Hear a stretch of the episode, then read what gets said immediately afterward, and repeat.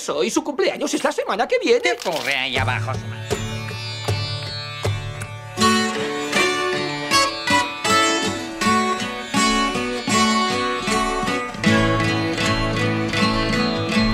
Words are flowing out like endless rain into a paper cup. They slither wildly as they slip away across the universe.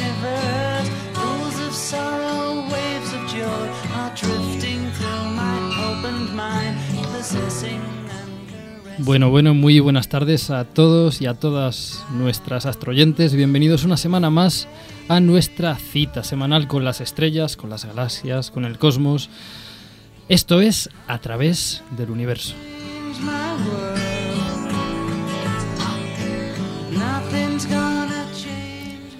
Como siempre, un programa más y van ya 19. El que os ha hablado ha sido Pablo Santos, un servidor, Emilio García, y aquí a mi lado Felipe Astro...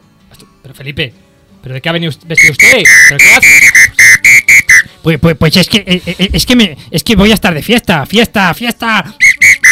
¿Pero qué fiesta? ¿De qué estás ¿Cuándo, hablando? ¿cuándo se reparten los caramelos y Pero- la tarta? Y he hecho una carta astral de regalo para los invitados. ¿Pero qué fiesta? ¿De qué está usted hablando? Eh, Pues la de cumpleaños. ¿no? ¿No me dijisteis que el programa de hoy íbamos a celebrar un cumpleaños en el programa de hoy? Cumpleaños. Calle, calle, calle, calle, calle, calle. Cumple. Shh, basta ya. Sí que estamos de cumpleaños, pero tampoco para que me monte usted una fiesta en el estudio.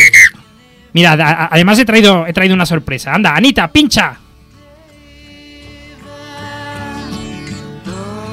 La otra, la canción que te he dicho, Anita. Que.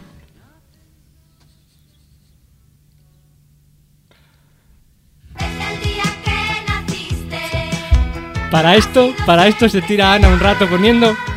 Mira, Ana, corta, corta, corta la canción, por favor. Para Ana, para Ana. Hay captura de hombre, de verdad. Sí, es verdad, sí que hay un cumpleaños, es cierto. Pero antes tenemos que ir a nuestras astronoticias. No sin antes dar un besazo, como siempre, a Ana, que siempre está ahí con los controles. Y uno se siente muy seguro cuando está ella. bueno, ya estamos preparados, así que abróchense los cinturones, apaguen los móviles. Comenzamos ya. Esto es A través del universo. Astronoticias. Astronoticias.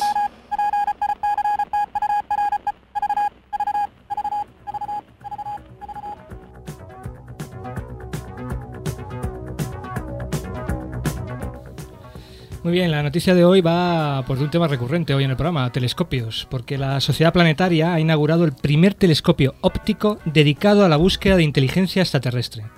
Efectivamente, es un telescopio especialmente diseñado para la detección de señales de luz procedente de supuestas civilizaciones extraterrestres. El telescopio está instalado en Harvard, en Massachusetts, y es el primero en todo el mundo en estar dedicado a la búsqueda de inteligencia extraterrestre, pero en el óptico, que es la diferencia con el SETI, que lo hacía en radio. El telescopio llevará a cabo un rastreo de todo el cielo durante un año, escaneando toda la porción de la Vía Láctea visible desde el hemisferio norte de la Tierra. Bien, Sí, sí. eso es, Emilio. Este telescopio además tiene un espejo primario de 1,8 metros y realmente es el único telescopio óptico porque hasta ahora se estaban buscando señales de posibles inteligencias extraterrestres, pero en, en radio. Es el único telescopio que busca señales ópticas de posibles civilizaciones extraterrestres. ¿Por qué señales ópticas? Bueno, porque se piensa que, que de existir posibles civilizaciones extraterrestres podrían usar señales luminosas en el visible para comunicarse, además de comunicarse con las señales de radio como, como usamos en, en el planeta Tierra, la inteligencia predominante o la única que sepamos que, que somos los humanos. Estas señales luminosas podrían ser extremadamente intensas y transportar mucha información y por lo tanto pues ser visibles también a enormes distancias. Lo que se pretende con este telescopio es detectar estas señales de, de civilizaciones extraterrestres. O sea que si en un planeta por ahí perdido tienen una macro discoteca que tiene un haz láser de estos en plan espectacular, nosotros vamos y lo pillamos, ¿no? Eso es, eso es. Ahí, ahí hay vida inteligente, ¿no? Eso es, eso es. Supongo que serán otro tipo de señales que estas mismas civilizaciones extraterrestres podrían utilizar para, para comunicarse entre ellos. Para pues, de- enviar señales. ¿no? Para enviarse señales o para hacer lo que nosotros estamos haciendo, pero a la inversa, ¿no? Ajá. Bueno, nosotros también creo que hemos enviado alguna vez señales. Sí, exactamente. Bueno, como veis es más que nada la alternativa en el óptico al, al SETI. Bueno, y no vamos a tener más astronoticias porque vamos con un programa muy, muy, muy cargadito, así que vamos a pasar ya directamente enfilando a nuestro astro tema.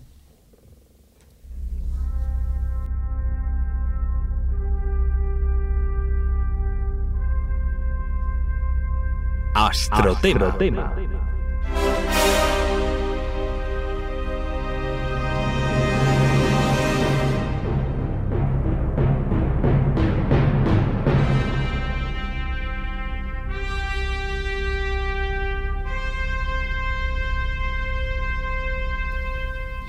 Bueno, como recordarán nuestros y nuestras oyentes, hace unas semanas tuvimos con nosotros a Emilio Alfaro, un investigador del Instituto de Astrofísica de Andalucía, con el que hicimos un viaje a través de toda la historia prácticamente de la astronomía, desde sus orígenes hasta casi, pues, casi, casi nuestros días. En ese programa, entre otras cosas, conocimos la importancia fundamental que supuso para la astrofísica la invención de un aparato, el telescopio. Efectivamente, fundamental porque el laboratorio de los astrofísicos es el cielo. Y la manera de acceder a él es recoger la luz que nos llega a través de telescopios situados en observatorios astronómicos repartidos por todo el globo. A través de telescopios, los hombres de ciencia constantemente alcanzan los puntos infinitesimales de nuestro sistema solar. Buscan nuevos descubrimientos y esperan un mejor entendimiento de las leyes del universo. Observatorios dedicados al estudio de la astronomía frecuentemente son colocados en altos y remotos lugares. Pero no hay uno más remoto que el observatorio del Monte Kena, en esta parte de África del Sur.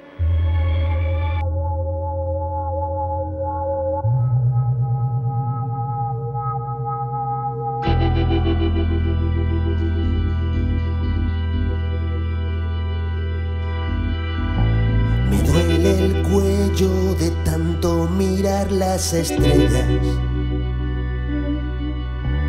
Y me imagino planetas en granos de arena. Y quiero creer que la luna no es solo una piedra. Que tiene su embrujo, que nadie ha dejado su huella y vuelvo a mirar.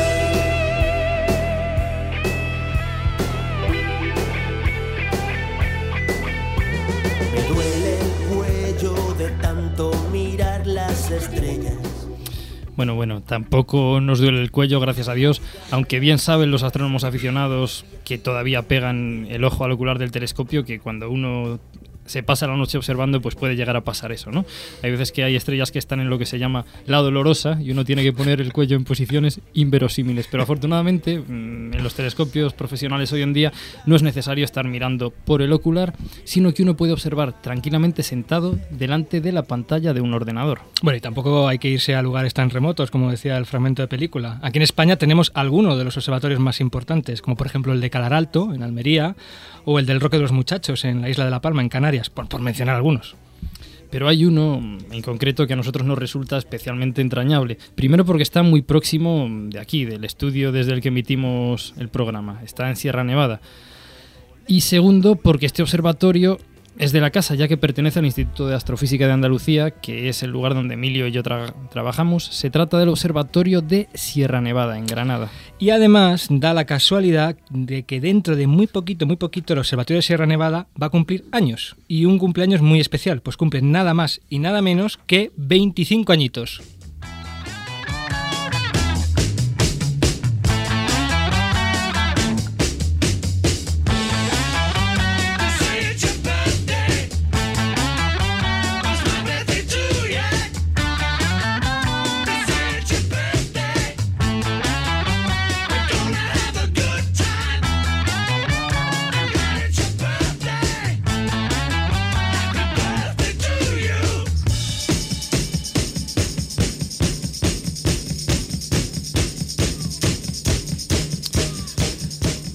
Pues bien, para hablarnos de cómo funciona un observatorio por dentro y por fuera, así como pues fundamentalmente el observatorio de Sierra Nevada y de todas las actividades que se van a realizar muy pronto con motivo de su 25 aniversario, tenemos hoy con nosotros a dos invitados muy especiales, a Jorge Iglesias y a Ángel Rollán. Bueno, vamos a empezar como siempre a decir los currículum de nuestros invitados. Vamos a empezar con Jorge Iglesias. Jorge hizo la carrera en la Autónoma de Madrid, en física teórica. Después una tesina y un año como profesor de secundaria en un colegio.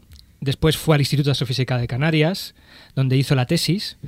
Luego estuvo tres años más en el instituto con un contrato postdoctoral de astrónomo de soporte en el observatorio precisamente del Roque de los Muchachos hasta el año 2000. En el 2001 fue al Laboratorio d'Astrophysique de Marseille Muy bien. Es que el francés lo controlo sin, sin problemas. Con un contrato postdoctoral Marie Curie. Y continuó allí, eh, continuó allí perdón, dos años más con un contrato postdoctoral asociado al satélite ultravioleta Galex. Desde el mes de noviembre del año 2004, pues es un contrato a Ramón y Cajal en el Instituto de Astrofísica de Andalucía, así que es compañero nuestro. Jorge trabaja principalmente en el estudio del ritmo de formación estelar de galaxias en entornos con diferente densidad, es decir, con grupos, cúmulos, y también estudia el efecto del polvo en la evolución de las galaxias.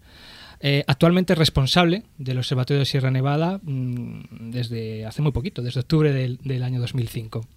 Entre sus aficiones, pues está el fútbol, es un delantero, vamos, o sea, pelota que toca, pelota que marca gol, ¿eh? Madre Impres- mía. impresionante. Ronaldo. Ronaldo en potencia, sí. Eh, la bici, senderismo y la música. De lo de la música puedo, puedo dar fe. También da fe tú, ¿no? Puedo dar fe. Muy bien, puedo dar pues- fe. pues da fe. Doy fe. Ángel Royán pues, fue profesor de física y matemáticas en la Universidad de Puerto Rico. Llegó a Granada en 1968 al Observatorio de Cartuja y de enero de 1970 a junio de 1971 trabajó también en el Royal Greenwich Observatory. Mm, También pues tuvo varios contratos en la universidad, mm, adjunto, ayudante, encargado de curso, etcétera, hasta la creación del Instituto de Astrofísica de Andalucía en 1975. Eh, también ha sido colaborador científico desde 1979, investigador científico del CSIC desde el año 1986 hasta ahora, hasta nuestros días. En cuanto a aficiones, pues bueno, le gusta la música medieval, renacentista y barroca, la lectura y también el fútbol. ¿Cuánto futbolero hay? eh? Hombre, que a ver, yo, yo era extremo. Corría muchísimo. Bien, eh, pues empezamos, empezamos por Jorge, Muy bien. por un ejemplo.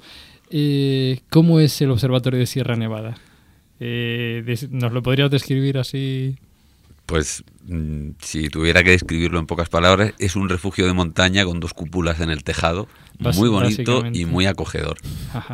Bien, eh, ¿dónde está situado? Ya lo hemos dicho, pero exactamente está en Está Sierra Nevada. en, la- pero- en la loma de Dilar, que es un paraje que está un poquito al noroeste del Veleta.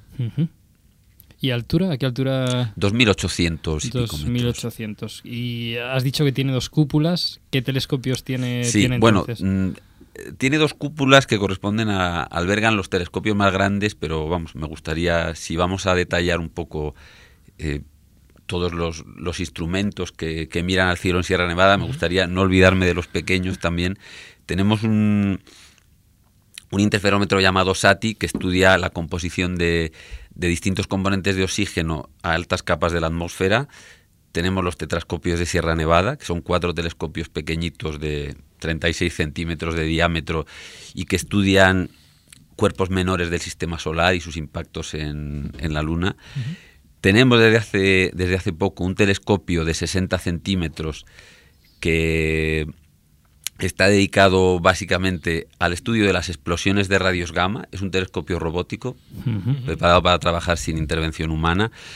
Y luego ya dentro de- del albergue de montaña con dos cúpulas en el tejado tenemos un telescopio de 90 centímetros y uno de, de un metro y medio. Cuando digo los tamaños eh, se refieren al diámetro del espejo principal. Y bueno, los, los instrumentos, el telescopio de 90 centímetros tiene un instrumento que un fotómetro que sirve para, para medir eh, curvas de luz de, de- principalmente de estrellas se utiliza y el telescopio de, de metro y medio tiene dos instrumentos, uno que es una cámara de imagen directa y otro pues un espectrógrafo. Aclarar, aclarar algo simplemente. Bueno, eh, Jorge ha dicho los diámetros de los telescopios. Realmente lo importante de un telescopio, creo que ya lo hemos dicho en algún programa, no es los aumentos que pueda llegar a tener, sino el diámetro del, del objetivo principal, porque nos da, la, digamos, la capacidad de colección de luz que tiene, que tiene ese telescopio. Es como si nosotros nuestra pupila la aumentáramos a ese tamaño. Cuando uno observa, utiliza un telescopio de un metro y medio, es como que tuviera, estuviera mirando al cielo de alguna manera con un pupilón de, de, de un metro y medio, ¿no? Y otra cosa, claro, con el telescopio en sí no basta, es decir, el telescopio recoge la luz, pero tiene- que dirigirla precisamente a un aparatito que es el que la mide, como ha dicho el fotómetro, que mide fotones, que, es decir, que mide- estaría situado donde antiguamente estaba situado el ojo del, del astrónomo. Efectivamente. Ajá.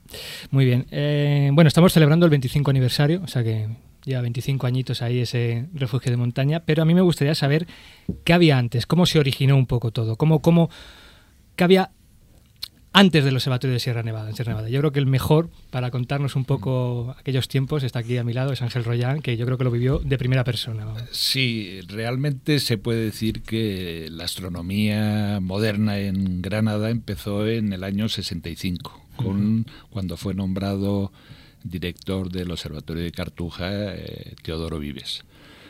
Y eh, nada más llegar eh, abordó la construcción de un pequeño observatorio que es el que ha estado hasta todavía sigue el observatorio, aunque ya en ruinas, en el Mojón del Trigo, muy cerca del albergue universitario. Yo creo que algunos excursionistas habrán visto ese edificio que ya está casi... Está casi derruido, vamos, está abandonado. No, pero y-. La cúpula se mantiene La allí cúpula se pie. mantiene, Contra viento y marea. y ya digo, fue la construcción de ese pequeño observatorio gracias a un telescopio donado por la Universidad de Georgetown en- de Estados Unidos a, a Cartuja. Y con ese motivo la construcción empezó en el año 66 y me parece que acabó en el 67 con grandes dificultades porque creo que les pilló el invierno y entonces, bueno, prácticamente con, con un burro tuvieron que subir los materiales a- al actual emplazamiento. Y se acabó en el 66 se- o 67, hacia esa época. Entonces, eh, en esa época fue cuando eh, desde Madrid el profesor Torroja envió a José María Quintana para que estuviera un mes, un mes y medio haciendo fotometría fotoeléctrica con un fotómetro que es, ah, eh, un- en Cartuja habían construido, un poco rudimentario, pero en fin, se pudieron hacer unas prácticas de fotometría. Fueron las primeras eh, medidas fotométricas que se hicieron aquí en Granada. Eh, con motivo de ese, luego se regresó a Madrid y me, me escribió a mí precisamente, que yo estaba de profesor en Puerto Rico, para que viniera a ver eh, un nuevo observatorio que se había construido en el sur de España, en Granada. Total, que esas navidades vine yo aquí, eh, hicimos un viaje eh, de noche con una niebla hasta, hasta Despeñaperros increíble, pero en fin, conseguimos llegar, y vimos el observatorio, nos entusiasmó el emplazamiento y la situación. Y entonces, en el año 68, decidimos los dos ya incorporarnos a Cartuja. Eh, Teodoro Vives nos había prometido pues, algunas facilidades, eh, como construir unas, unas pequeñas habitaciones en el observatorio de Cartuja. Y, y bueno, pues en octubre de- del 68 nos incorporamos. Prácticamente no se hizo nada. No, Eh, yo- y tuvimos contacto con los ingleses y tal, y me ofrecieron a mí irme a Inglaterra pues a, a trabajar y a adquirir un poco de experiencia. Y eso es lo que hice en el 70, en, el, eh, en enero del 70, y en el 71, en junio del 71, José me- Quintana, me- José María Quintana me escribió diciendo de que había hecho gestiones para conseguir que el Observatorio de Cartuja pasara a depender de la universidad, porque realmente eh, es donde podía desarrollarse. Y ahí se puede decir que es cuando empezó. Eh, se creó en los... en, eh, yo regresé en, el, en, en junio del, del 71. Eh, se hicieron las gestiones para el traspaso, para la cesión del Observatorio de Cartuja a, a la universidad, creándose el Observatorio Universitario de Cartuja, y ahí se puede decir que empieza la astronomía. Y estamos hablando de ese pequeño observatorio que había Mojón de Trigo, chiquitísimo. Eh, estamos hablando de unos tiempos en que no había estación de esquí o estaba comenzando. Bueno, prácticamente no había nada. Desde luego no había las- Había dos cabin eh, un telecabina que llegaba hasta el Veleta y prácticamente era muy cerca del albergue y un poco en Borreguiles donde se hacía algo de...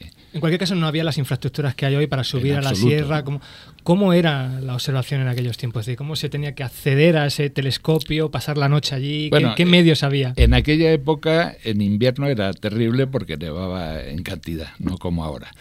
Y normalmente a partir del mes de di- diciembre, las nevadas eran tales que iba- llegábamos al albergue universitario a través de una muralla de dos metros, a veces tres metros, vamos, en, en una zanja a través de la nieve hasta el albergue universitario. Y de ahí subíamos a- al observatorio que era do- dormíamos en el observatorio No, pero- en las épocas Pero que no tendría campaña. ni agua corriente ni. Inicialmente no tenía de- ni luz. ni bueno, luz. Bueno, luz, lu- luz tampoco hacía falta.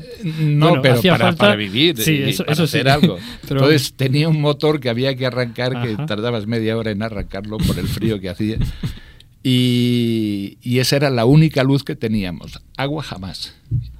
Ya estando en la universidad conseguimos que introducir un, cable y, tuvimos ya corriente eléctrica normal. ¿Qué, qué tipo de ciencia se, se hizo con, desde este observatorio, desde el mojón del trigo? Es decir, ah, hemos hablado antes de un fotómetro, ¿no? Que, bueno, podríamos un poco también explicar. Un fotómetro básicamente lo que hace es contar fotones, ¿no? Es decir, Exacto. contar la luz o medir de alguna manera la, la luz, la cantidad de La luz. que- cantidad de luz. Que, que que nos llega de, de las estrellas o, o del objeto que sea. ¿Qué ciencia se hizo con, con este telescopio, desde este observatorio? Inicialmente, vamos, desde siempre, desde el inicio fue el, est- el estudio de estrellas variables. Ver cómo, varía, ver cómo varía esa luz con, el tiempo. ¿no? No contábamos fotones porque en aquella época la técnica de conteo de fotones eh, estaba empezando, y Pañales. iniciándose, y lo que teníamos era un electrómetro, que es, según el número de eh, eh, fotones que, que llegaba a un fototubo, producía una corriente continua y cuantos más fotones, eh, más eh, mayor era la corriente, corriente. y entonces con un electrómetro y un registro gráfico, pues... eh, determinábamos o estimábamos la magnitud de, de las estrellas y estudiábamos su variación. Muy bien, tenemos el pequeño observatorio de Mojón de Trigo. ¿Cómo surge la idea de crear el observatorio de Sierra Nevada, que es con el que hoy estamos tratando en Bueno, este programa? eh, nosotros estuvimos en la universidad, mientras que estuvimos en la, la universidad del 71 al 75, eh, se nos planteó un problema y es que solamente podíamos observar por la porque teníamos que dar clase fundamentalmente. Entonces dedicamos las vacaciones de verano, los tres meses de vacaciones prácticamente que teníamos, a, a- a encerrarnos en el observatorio y estábamos tres meses encerrados Que- en el que además las observatorio. noches de verano son las más cortas, por lo tanto, pues Sí, pero digamos que, que- tampoco se, se sacaba el rendimiento a lo mejor que se le podía. Hombre, ya, pero estábamos muy limitados. Claro. Entonces, bueno, siempre se hacíamos, eh, sobre todo yo hacía alguna escapada durante el invierno y entonces algún compañero me sustituía eh, en, la las clases- universidad. en la universidad. Pero era un hándicap muy grande. Entonces, eh, ya vi, eh, hacia el año 74 habíamos estado pensando en dónde se podría construir un observatorio alternativo. Estuvimos mirando en el Chullo como un posible, eh, eh, por encima de la Calahorra, en el, eh, ¿cómo se llama? El, el paso este mm, que comunica la parte de la Calahorra con, con la Alpujarra. El, el puerto de la Ragua. Ajá. Entonces, muy cerca, en el puerto de la Ragua, al lado está el, el Chullo, que tiene 2.500 y pico metros, 2.600. Una altura ideal para hacer fotometría. La ventaja de este sitio es que la contaminación lumínica es prácticamente cero, contaminación, la polución es también mínima. El sitio era, era interesante. El problema es que eh, el construir un edificio allí pues iba a ser muy caro. Carísimo, Mucho más caro que, que la otra posibilidad, la otra alternativa, que era construir un edificio en, en la- cerca del, del mojón del trigo. Entonces, buscando subir un poco de altura, porque ya a partir del 74 eh, el- eh, las condiciones atmosféricas habían empezado a, a ligeramente a, A empeorar. a empeorar. Y entonces dijimos, bueno, la solución es ganar altura, buscarlo algo cerca de los 3.000 metros. Y entonces el único sitio que vimos factible es eh, la situación actual, eh, que, eh, donde se construyó finalmente el observatorio de Sierra Nevada en la Loma de. ¿Con qué, ¿Con qué telescopios contaba inicialmente el, Bueno, esto, el nuevo observatorio? Bueno, esto, eh, ya digo que habíamos estado rumiando esa, esa posibilidad eh, cuando estábamos en la universidad. En el 75 decidimos, nos ofrecieron crear un instituto en el Consejo de Investigaciones Científicas Ajá. y todos los que estábamos en, en- en- en la universidad trabajando en, en el observatorio, pues nos, nos pasamos al, al Consejo. Y entonces ya eh, estuvimos usando el mojón del trigo hasta el año 80, pero ya eh, habíamos hecho las gestiones para construir un, un observatorio en la Loma, En la de Loma de. Y, ¿Y Sí, qué ¿qué, me habías qué- qué telescopios tenía inicialmente? Ah, bueno, inicialmente era el, se nos ofrecieron los ingleses, que con los cuales eh, haber estado yo allí y por, por haber tenido un intercambio grande de muchos astrónomos venir a, a observar a- al mojón. Eh, teníamos relación, eh, nos ofrecieron un telescopio de 75 centímetros, un telescopio que había estado en Sudáfrica, me parece, o en un país de- del sur de África. Y dijimos pues que sí, que sería muy interesante.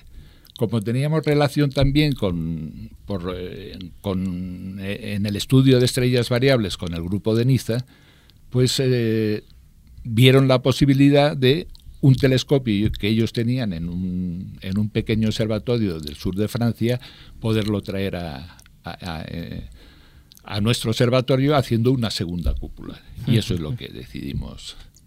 Finalmente ya co- contábamos con dos telescopios, se, se iniciaron las obras, me parece que fue en el año 78, en octubre del 78, y después de unas vicisitudes terribles se concluyó en, en- en- en el 80.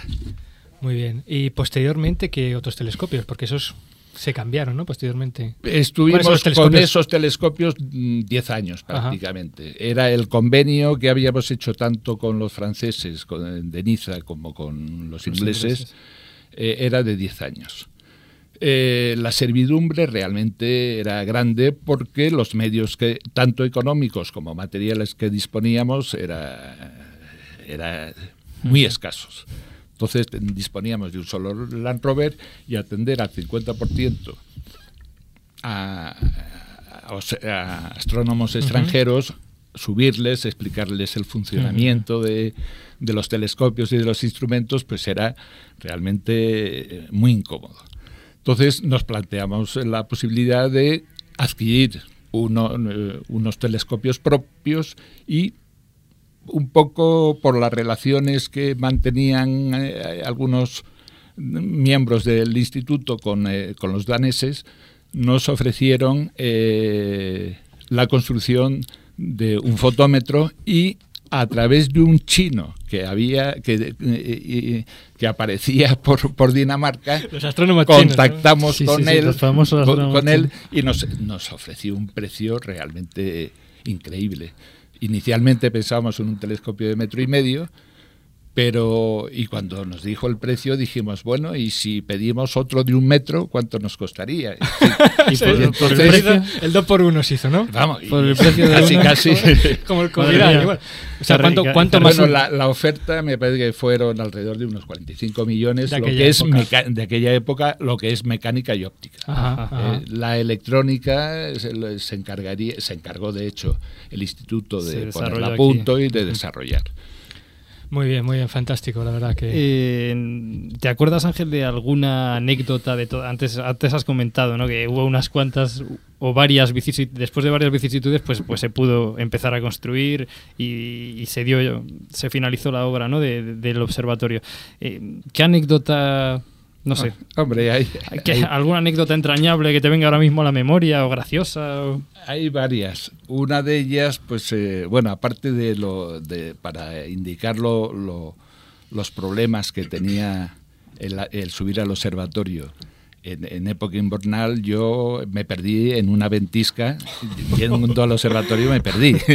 y de- toda una noche, eh, bueno, se me llevaba camprones, se me rompieron, eh, me fui cayéndome, creía que caí hacia la olla de la mora y caí hacia, Hacia el hacia, otro el, hacia el otro lado y hasta las 4 de la mañana no me, eh, logré pararme, hice un hoyo en, el, en la nieve, me quité los, las botas para darme masajes y no y estar en, en que actividad no se congelaran los y no co- congelaron y hasta las 4 o 4 y media de la mañana no me enteré dónde estaba.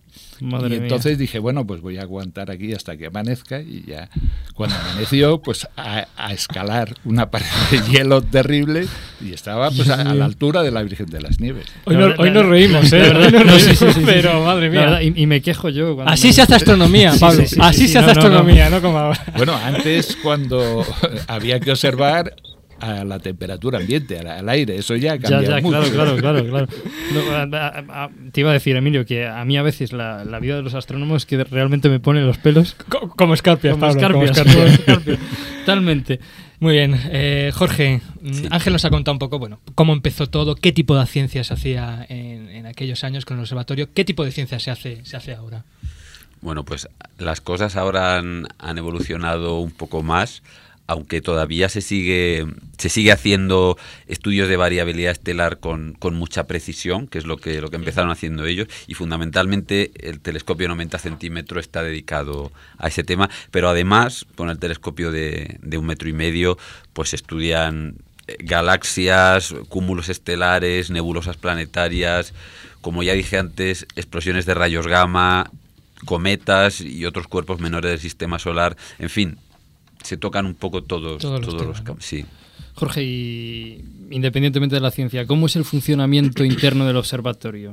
¿Cuánta gente trabaja allí? ¿Qué funciones tienen? Así un poquito por encima. Pues mira, ahora mismo en el observatorio hay tres operadores de telescopio que trabajan a turnos, de forma que siempre hay uno, siempre hay uno arriba. Además hay cuatro personas que se encargan, son los responsables de la logística y supervisores del mantenimiento del edificio. También trabajan a turnos y siempre hay por lo menos uno arriba. Que desde aquí queremos mandarle un saludo a José Antonio, a José Luis, a José Alberto, José Alberto y a y a Tomás. eso, eso, eso. Parte Sí. fundamental del, del observatorio. Un saludo a, a los serranitos. Bueno, y también yo creo que hay que saludar a Daniel, a Víctor También a los operadores, y a, por y a supuesto. Fran, y a Fran. que son nuestros tres operadores que, que trabajan muy bien. Y luego además, eh, una semana al mes se dedica a lo que se llaman las campañas técnicas, que son trabajos de revisión que hacen los ingenieros, mantenimiento general de telescopios e instrumentación o a resolver problemas técnicos si los hubiera. Entonces, normalmente hay en el observatorio un operador, eh, un personal de responsable de logística y además uno o dos astrónomos, unas cuatro personas más o menos. O sea, siempre tiene que haber un operador arriba, ¿no? Sí, pues sí, como vamos a ver si es verdad. Eh, Daniel, Daniel, ¿nos escuchas? Tardes. Hola, muy buenas tardes. Daniel es uno de los operadores que hay ahora mismo. Efectivamente, Jorge tenía razón, está ahí al pie del cañón en el Observatorio de Sierra Nevada. Hola Daniel, ¿qué tal?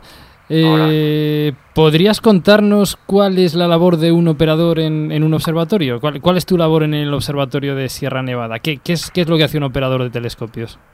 Bueno, pues nuestra labor en el Observatorio de Sierra Nevada principalmente consiste en el manejo y el control de los telescopios y decidir si se observa o no en función del estado del cielo y de la meteorología. ¿Qué condiciones climáticas, digamos, tiene que haber para que cerréis la cúpula, para que no se observa, se observe, perdón? Pues Que llueva, velocidad del viento. Humedad. con un viento superior a 50 kilómetros por hora o que haya una humedad relativa muy alta, eh, lluvia y nieve por descontado, por supuesto, y la nubosidad, claro. Y que el astrónomo no tenga ganas esa noche, ¿no? Lo de, lo- lo de la humedad relativa, ¿por qué? es? ¿Nos lo podrías contar así un poquito? ¿Por qué con humedad muy alta no se puede observar? porque corre el- eh, existe el peligro de que haya condensación en los espejos del telescopio. Ajá. O sea, lo mismo que pasaría en el, en el espejo del cuarto de baño de nuestra casa cuando, cuando nos duchamos con agua muy caliente, ¿no? Hay que evitarlo a, a toda costa. Oye, me han dicho que otra de las labores que tenéis que hacer, yo no, la he entendido muy bien, es la de echar nitrógeno. Eh, ¿Eso de qué es? ¿Echáis nitrógeno para qué y a qué? Bueno, se les echa nitrógeno a las, a las cámaras de los telescopios porque tienen que funcionar a una temperatura muy fría, cercana Ajá. al cero absoluto, Ajá. unos 100 grados centígrados. Ujú. Y esto es debido a que hay unas corrientes eh, que se producen por el movimiento de los electrones de, los semiconductores de estas cámaras, que podrían enmascararnos la lectura de los fotones de la luz que nos envían las estrellas. Ajá, O sea, hay que intentar que estén lo más fríos posibles para que esta corriente propia, este, su propio calor, digamos, no nos enmascare o no nos engañe la lectura. No falsee, no falsee las medidas, ¿no? Realmente. Eh, Daniel, queríamos hacerte una última pregunta. Eh, ¿Cómo es eso de trabajar a 3.000 metros de altura? Es decir, supongo que tiene peculiaridades respecto a trabajar pues, pues en otro lugar, ¿no? A trabajar en Granada o en, o en Madrid. O, ¿Qué peculiaridades tiene eso de trabajar a, a 3.000 metros de, de altura sobre el nivel del mar? Pues tiene sus ventajas y sus inconvenientes. Eh, Para mí la ventaja, bueno, voy a decir, aunque esté ahí el jefe, pues es que no tengo a los jefes cerca. ¿Qué te está, qué- qué te está oyendo, Jorge? Está tomando nota, no Le sé. Esa es una ventaja muy importante. y el inconveniente, pues es pasarse tantos días aquí encerrado Sin poder, pues, tomar unas cañas con los amigos o ir al cine o las cosas que hacen normalmente. Bueno, te los puedes subir arriba, pero claro. Ya, claro, que, que- que- Ya, pero, ya. pero, pero realmente cuando uno está allá arriba, pues, pues es como, como que estuviera, digamos, digamos de, de guardia esos días que está arriba, ¿no? Porque los, los turnos son de cuánto tiempo? Hacemos turnos de 15 días. 15 días, o sea, tres operadores, pues, 15 días ahí a piñón, a piñón. llueva, truene, nieve, haga ventisca. Muy bien, pues Daniel, muchísimas gracias por haber participado y un saludo muy fuerte Nada, a ti y a todos los que estéis por, por allá arriba ahora mismo, ¿vale? Un fuerte abrazo, Daniel. Gracias. Hasta la próxima, Venga, gracias. Hasta la próxima. Bien, eh, esta pregunta va para los dos, para Ángel, para Jorge. ¿Cómo se accede a un observatorio, en este caso concreto al, al observatorio de Sierra Nevada, tanto en verano como en invierno? ¿Es fácil, es difícil el acceso? Eh, que responda quien quiera. Pues mira, en verano es muy sencillo porque se va en coche hasta, en Ya. particular, al- Ya no tenéis que ir en burro como antes, ¿no? ya no vamos en burro. no, Qué vamos- pena, con, con lo que me gusta a mí montar en burro. Felipe, si le echábamos de menos. Es que yo, yo estaba callado porque estaba anonadado escuchando, escuchando cómo hablaban de la historia del observatorio y todo eso, pero, pero es que en, en burro tiene más, más cosas, ¿no? Pues sí, pero no, Pero se- en verano se sube en coche hasta el final de la carretera, hasta Borreguiles, y después por una pista, una pista que da hasta el observatorio. Y en invierno, que ya no nieva como antes, pero nieva, pues hay que, hay que ir hasta Pradiano en coche, después se coge un telecabina hasta Borreguiles, y en Borreguiles se sube en moto de nieve o en ratrack hasta el observatorio. Muy bien, eh, una pregunta muy breve si podéis eh, ser. Yo creo que esta quizás Ángel va a ser la, la mejor persona para responderla. ¿Cómo ha cambiado el cielo granadino desde que tú empezaste hasta al cielo que hay ahora mismo? Bueno, ha cambiado terriblemente. Eh, en la época que empezamos nosotros, te hablo de los años 70, el cielo era realmente excepcional. La capa de inversión, que es donde se acumula toda la porquería de la atmósfera, eh, normalmente estaba por debajo de los 2.500 metros. Y eh, eso hacía que estuviéramos no en atmósfera libre, pero vamos, en una atmósfera muy limpia y esta situación se podía mantener durante, durante semanas. O sea, estábamos por encima de la capa de, De inversión de, y- de- nubes, digamos. Y encima los vientos que eran de, de- con tendencia, la tendencia principal o la dirección principal de los vientos era del noroeste. Con lo cual, mientras que no hubiera ningún frente atlántico, eh, la transparencia era absoluta y no se veía una sola nieve, eh, una sola nube. Nube, ¿no? Y podíamos estar observando, yo he llegado a estar observando más de dos meses seguidos sin una sola nube. Solamente en alguna ocasión un poco el viento, eh, sobre todo en verano, nos podía afectar eh, durante unos pocos días, como mucho una semana. Pero ya digo, excepcional. Se empezó a deteriorar algo a partir del año 75 o 76 y empezó a subir la capa de inversión y ya en, a partir del año 85 aproximadamente 80 en, en- en los años 80 ya la capa de inversión casi permanentemente ha estado por encima de los 2.600 metros, que es donde estaba el mojón del Tigo. Que eso fue una de las razones también que nos impulsó a, eh, inicialmente, porque prevíamos esta situación, a, a- a subir, eh, eh, en fin, construir un observatorio Más más, alto, alto. más alto. Pero en fin, la cosa ha ido deteriorándose y ahora casi permanentemente la capa de inversión está por encima de los 3.000 metros. Con lo cual es un desastre. Jorge, esta, estaba para ti. Eh, rápidamente, porque nos come el tiempo, ya sabes que en radio, tú que tienes experiencia. era broma, era broma lo de la experiencia. Sabemos que es tu primera vez, Jorge. Bueno, No dices que tenemos, tenemos prisa. Cierto, pues cierto. quieres dejarlo enrollar y hacerle la pregunta ya al pobre. rápidamente, ¿qué actividades se van a organizar con motivo de este 25 aniversario del Observatorio de Sierra Nevada en Granada? Un observatorio del Instituto de Astrofísica de Andalucía, un centro de CSIC. Muy bien. Pues mira, la primera que digo por orden de, de aparición, va a haber una charla de divulgación en el instituto eh, el próximo 25 de mayo a las 7 de la tarde, como, como de costumbre.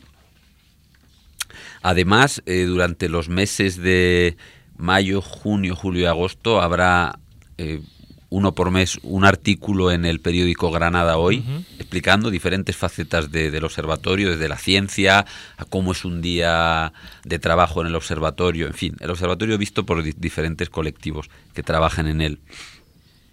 Además, eh, hemos organizado un concurso escolar de dibujo para chicos y chicas de quinto y sexto de primaria que pueden enviarnos sus dibujos relacionados con el mundo de la astronomía hasta el 31 de mayo.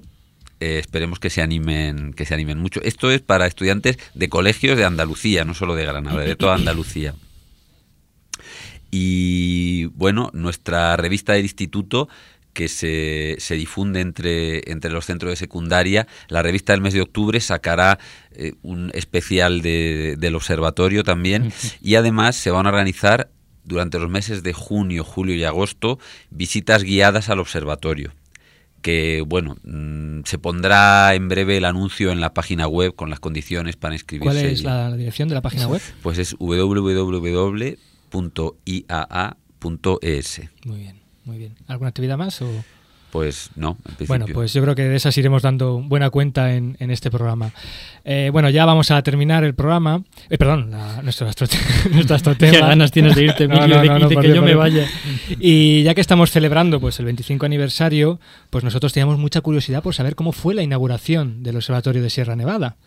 Entonces, hemos tirado de meroteca, hemos hecho una labor de documentación sencillamente Bueno, en reali- impresionante. En realidad ha sido Felipe Astrologuito quien ha buscado por increíble nosotros. y ha logrado extraer este documento histórico, Sonoro. este momento sonoro grabado en aquel momento a las puertas del Observatorio de Sierra Nevada de cómo fue la inauguración de tamaña institución astronómica. Adelante, Ana.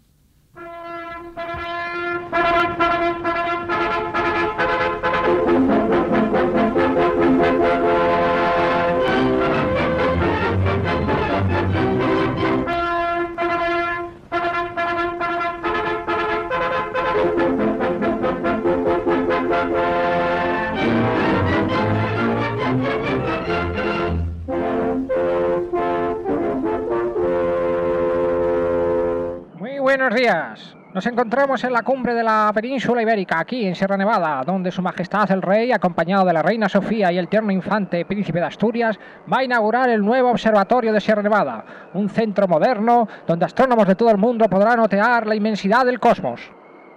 Empiezo ya. En estas señaladas fechas, la reina y yo, la la la, hemos venido aquí a esta bonita ciudad de Granada a inaugurar este observatorio de Sierra Nevada del Instituto de Astrofísica de Andalucía, situado a 3.000 metros y que consta de dos grandes microscopios.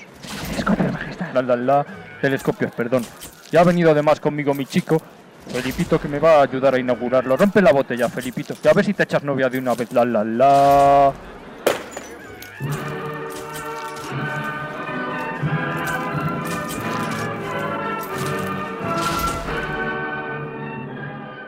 En otro orden de cosas, Naranjita ha declarado que ve claro vencedor del Mundial 82 a España. En declaraciones hechas hasta...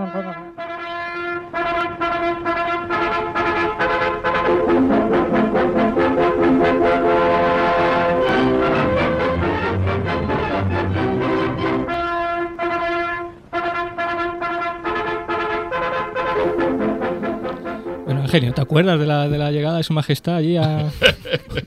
bueno. Bueno, muchísimas gracias a los dos por haber A estado aquí con nosotros, Pues sí, por habernos sí. contado el pasado, el presente y el futuro de los observatorios de Sierra Nevada. Y yo creo que hoy, más que nunca, la canción pues no va a estar dedicada, como siempre, a nuestros invitados, sino a nuestro Al querido, observatorio. nuestro querido observatorio. Así, Así que va, así este es. cumpleaños feliz.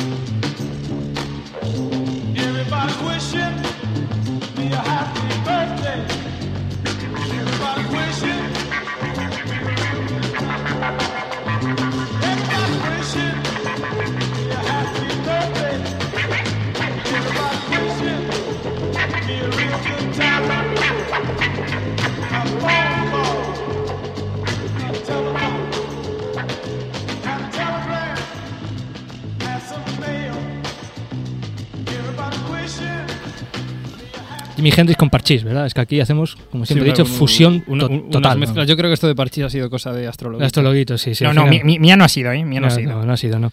Bueno, vamos con nuestra sección de Astrovida y no vamos a dejar ni mucho menos el tema de telescopios y de observatorios porque vamos a hacer un repaso a la velocidad de la luz, como siempre, sobre la historia de los telescopios. Es nuestra Astrovida. Astrovida.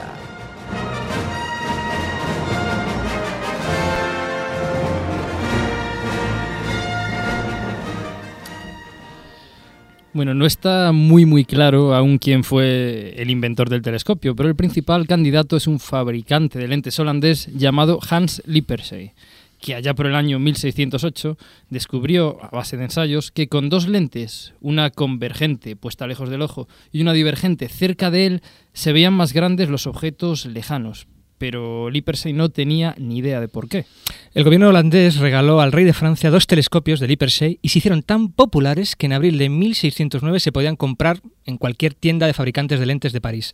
Esta fama llegó a oídos de un profesor de matemáticas en Padua, un tal Galileo Galilei. Deberá tener paciencia. Las ciencias no tienen sentido para mí. Como ese tubo que vi en Ámsterdam. Tenía un estuche de cuero y dos lentes, una a cada extremo. Una bombeada y la otra era así. Por lo que pude ver, una reduce y la otra aumenta.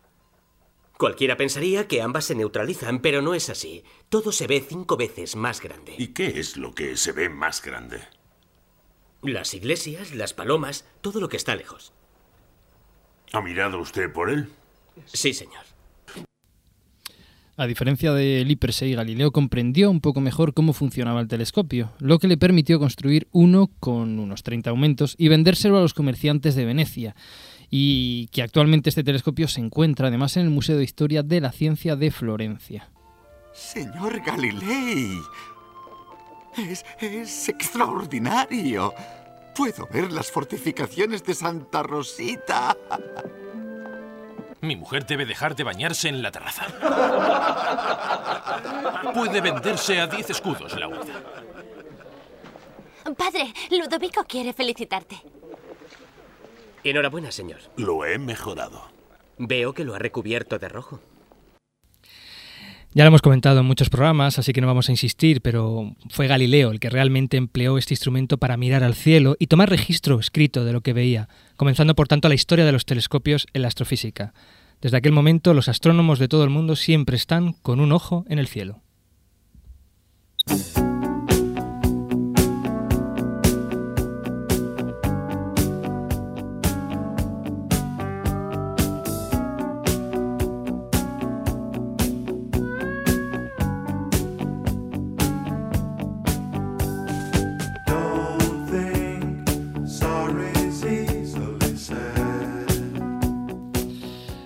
Desde ese instante comenzó todo un proceso de desarrollo y perfeccionamiento del telescopio, que fue parejo a nuevos y fascinantes descubrimientos astronómicos, astrónomos como Kepler, que dedujo el principio de funcionamiento del telescopio, hasta artesanos ópticos como Pierre-Louis Guinat, que descubrió un método para construir lentes de hasta 30 centímetros, lo que permitió construir los primeros grandes telescopios allá por el siglo XVIII, finales del siglo XVIII. Estos son los telescopios refractores, que están basados en lentes, en lentes ópticas, y cuya máxima expresión es el que se instaló a finales del siglo XIX en el Observatorio de Yerkes, al noroeste de Chicago, por George Ellery Hale, y que pasa por ser el telescopio refractor más grande, con un metro de diámetro, 225 kilos de peso y un tubo de 25 metros de largo.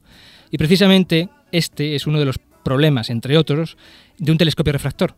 Cuanto más grande queramos que sea la lente para recoger más luz, más longitud tiene que tener el tubo telescópico, lo que termina haciéndolo inoperable a la hora de moverlo. Dale. Dale. Dale un poco más. Dale. Cuidado, cuidado, cuidado, cuidado, cuidado, cuidado, cuidado.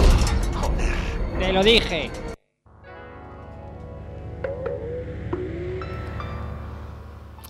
Este problema de, la extensión, de la enorme longitud de los tubos, se resuelve gracias a los llamados telescopios reflectores, donde las lentes son sustituidas por espejos. El primer diseño teórico de un telescopio de este tipo, de un telescopio reflector, fue hecho por un matemático esco- escocés llamado James Gregory, y uno de los primeros construidos fue, obra y gracia de nuestro querido amigo Sir Isaac Newton. Que como siempre estaban todas. Después fueron perfeccionándose gracias a la labor, por ejemplo, de Giovanni Cassegrain o de William Herschel, así como por Leon Foucault, que descubrió que la eficacia del espejo para recoger la luz aumentaba si éste se recubría con un baño de plata. Y fue el primero en sustituir los espejos metálicos por espejos de vidrio. Actualmente la mayor parte de los telescopios profesionales, prácticamente todos, son reflectores y el baño de plata se ha sustituido por uno de aluminio. Alguno de los telescopios reflectores históricos fue, por ejemplo, el construido por Sir William Parson, el tercer conde de Rose, en 1845, en su castillo de Birr, en el centro de Irlanda, un sitio pues no muy adecuado para, para emplazar un telescopio. Este telescopio tenía un metro con 82, 1,82 metros de diámetro y el tubo 17 metros y pesaba pues aproximadamente unas 4 toneladas. Fue bautizado como el Leviatán y también era de muy muy difícil manejo. De hecho, pues el telescopio entero estaba situado entre dos muros que le servían digamos de, de base, de montura y solo era capaz de ver una parte limitada del cielo. Otro histórico es el telescopio Hooker, de 2,5 metros del observatorio de Monte Wilson, donde Edwin Hubble descubrió, entre otras cosas, la expansión del universo. O el telescopio Hale, de 5 metros de Monte Palomar, en California, y que lleva su nombre en honor de su principal impulsor, George Ellery Hale. Sí, sí, exactamente, el mismo del telescopio de Yerkes. Todo un fan de los grandes telescopios. Torpes humanos, ¿cuándo aprenderéis que el tamaño importa?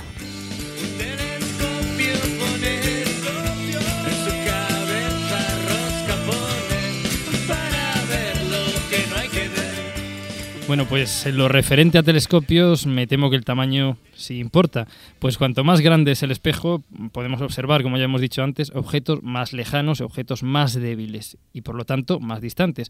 Pero por otro lado, los telescopios se hacen de nuevo más pesados, caros e inestables. Hasta los espejos pueden llegarse a deformar por su propio peso y perder pues, pues su forma. Y de nuevo, pues se hace difícil el poder moverlos y poder apuntar a una estrella. A ver, dale otra vez. Dale. Dale, bien, bien. Dale, dale, dale. Va, sin miedo, sin miedo. Dale, dale. Cuidado, cuidado, cuidado, cuidado, cuidado, cuidado. cuidado. Ya que te lo digo siempre.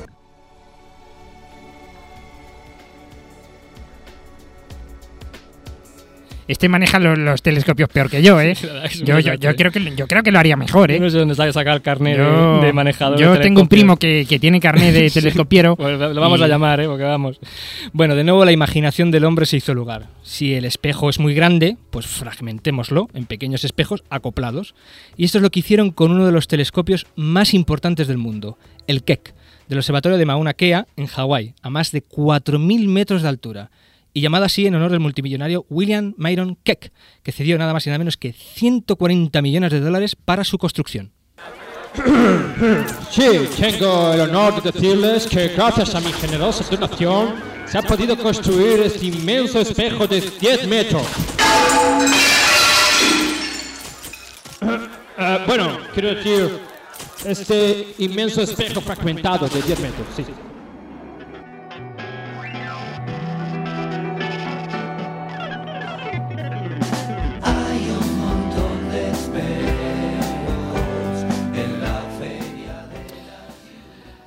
El telescopio Keck tiene un espejo formado por 36 piezas hexagonales, cada una de las cuales puede moverse independientemente.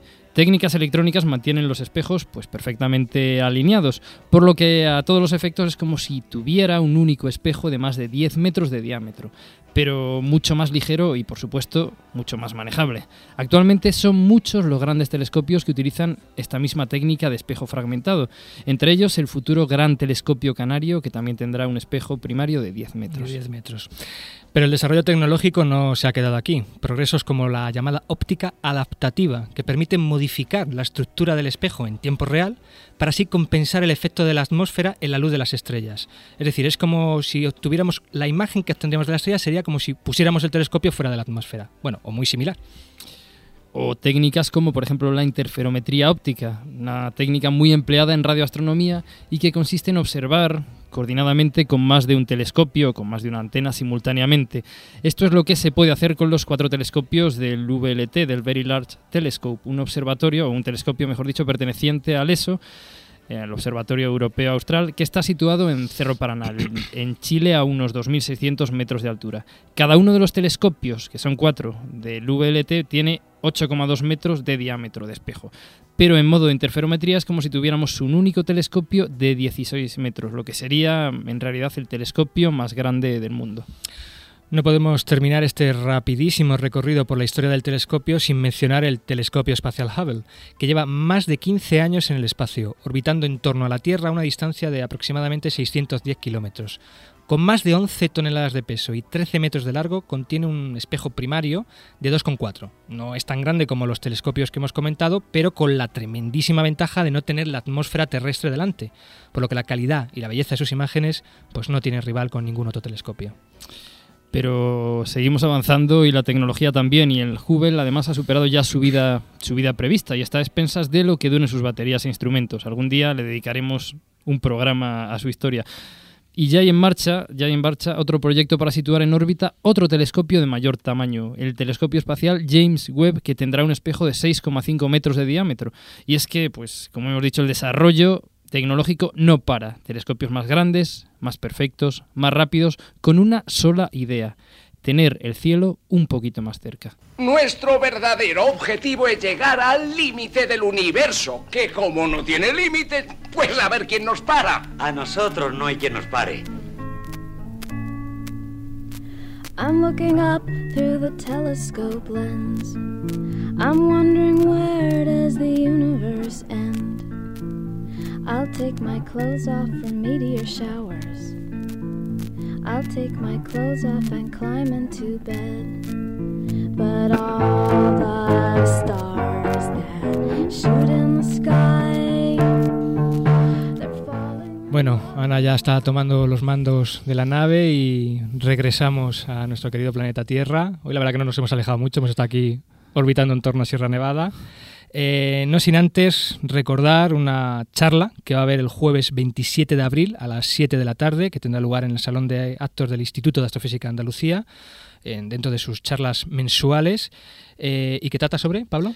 Bien, trata sobre planetas alrededor de otras estrellas, presente y futuro. Será impartida por Benjamín Montesinos, que es miembro del IA y también del LIFE. Del La LIFE. entrada a la conferencia, por supuesto, es, es libre. Os la recomiendo, bueno, encarecidamente porque Benjamín es, es también un comunicador natural. 7 de la tarde, Instituto de Astrofísica de Andalucía, En Camino Bajo de Huetor. Número 50. Muy bien, saludar a Shirin Hamawandi, que nos escucha desde Alemania, y como siempre recordar nuestro correo Sí, que que, es... que no lo hemos dicho hoy, universo.ia.es. Y Cualquier, antes que nada, cualquier duda o cualquier consulta sobre las actividades del OSN, aparte de la página web, pues podéis escribir un, un mensaje a, a universo.ia.es. Y por supuesto, para descargarse el programa, este y todos los demás, en www.ia.es barra radio IA. Eso es. Bueno, Emilio. Nos vamos, ¿no? Nos despedimos. Pues un besazo para todos. Muchas Muchísimas gracias de nuevo a Jorge y Ángel por estar aquí. Muchísimas gracias a Ana. Felipe, ¿quiere decir algo? Quiero mi sección. Vaya por Dios. Quiero mi sección. Ale, Ana, sintonía final. Happy birthday to you. Happy birthday to you.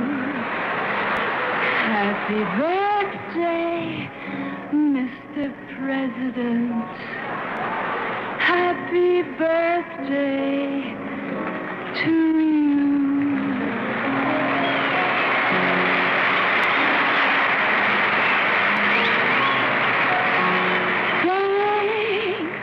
Mr. President, for all the things you've done, the battles that you've won, the way you deal with U.S. Steel and our problems by the ton.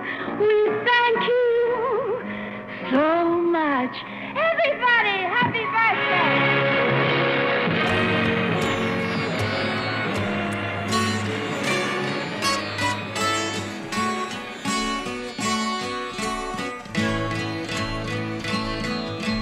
Words are flowing out like endless rain into a paper cup. They slither wildly as they slip away across the universe.